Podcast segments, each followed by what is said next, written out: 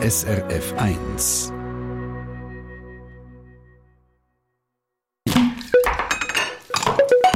SRF 1.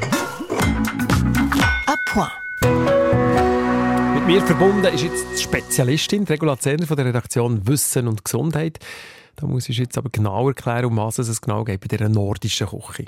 Also die mediterrane Küche, die ist ja sehr gesund, wie du gesagt hast, gut für das Herz, für Gefäß. Sie schützt also das Herz-Kreislauf-System, sie ist auch gut gegen Diabetes. Eine Küche, die regionales, saisonales und selber zubereitet zu Verdauer kommt. Und mit nordischer Küche ist eben das Gegenstück zu der mediterranen gemeint. Und zwar meint man damit Küchen von Dänemark, Norwegen, Schweden, Finnland, Grönland und Island. Weil man hat im Norden nicht die Zutaten, wie man sie im mediterranen Raum hat. Also ein skandinavischer Ernährungswissenschaftler und Arzt hat das herausgefunden und hat dann so die nordische Variante von der Mittelmeerküche entwickelt. Also eine nordische Küche, die eigentlich funktioniert wie die mediterrane Diät. Und wenn ich jetzt von Diät rede, ist das nicht eine Diät im medizinischen Sinn. Also das heisst nicht, es geht um das Abnehmen, sondern Diät heisst eben auch eine besondere Ernährungsweise. Also die nordische Diät, die ist das Pendant zu der mediterranen. Was sind denn so die Unterschiede im Norden zu der mediterranen Diät? Also einer der Haupt Hauptunterschiede ist sicher, dass man Olivenöl also dass man statt Olivenöl, jetzt muss ich es richtig sagen, Rapsöl nimmt. Weil nördlich von den Alpen wachsen ja keine Olivenbäume. Raps ist aber einheimisch und sogar noch ein bisschen gesünder als das kaltpresste Olivenöl. Also Rapsöl wird zum Beispiel von der Schweizerischen Gesellschaft für Ernährung empfohlen und Rapsöl hat auch viele ungesättigte Fettsäuren drin. Und der zweite Unterschied nördlich von den Alpen ist das Mehl auch dunkler als im Süden. Also das weiss man von den Ferien, da die weißen Brötchen, die es in den Mittelmeerländern zum Morgen gibt, die sind ja nicht so unseres. Nein, gar nicht. trocken und sehr, sehr hell. Und dann haben wir natürlich auch ein bisschen anderes Gemüse. Also wir haben viel Köhle, Wurzelgemüse. Und bei uns kommt auch Gerste, Hafer oder Roggen auf den Tisch. Und genau wie bei den Skandinavier, also Roggenbrot hat viel Ballaststoff und ist darum auch sehr gesund und eben auch noch einheimisch. Und interessant ist auch noch, dass beim wenigen Fleisch, das bei der nordischen Diät empfohlen wird, wird auch noch Wild aufgezählt. Jetzt in der mediterranen Küche wird eben viel Gemüse, Früchte gegessen, wenig Fleisch, wenig Fisch und kaum Süßes. Wie sieht jetzt das Nordische aus?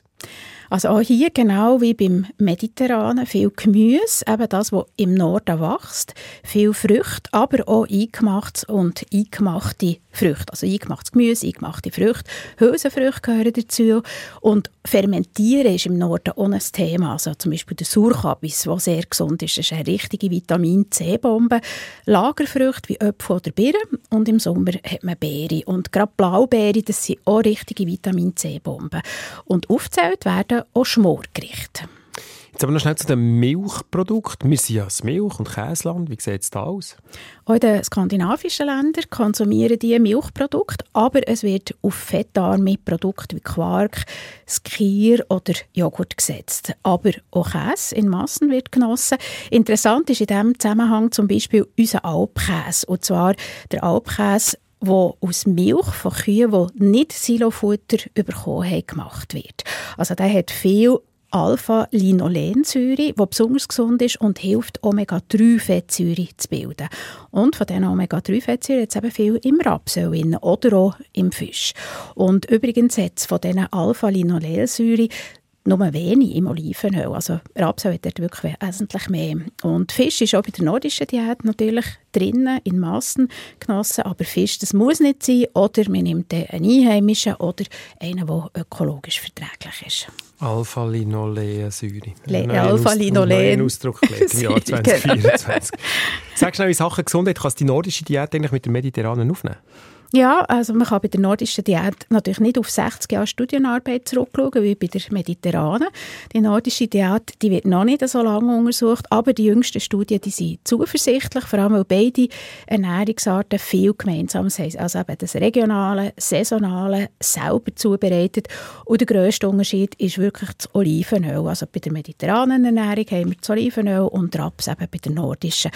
Und das zeigt eben auch gerade das Regionale. Also wir, die mit zu Europa sind, können gut nordisch und mediterran mischen. Also wir haben im Sommer auch Tomaten, aber dann nehmen wir dafür halt vielleicht ein gutes Rapsöl.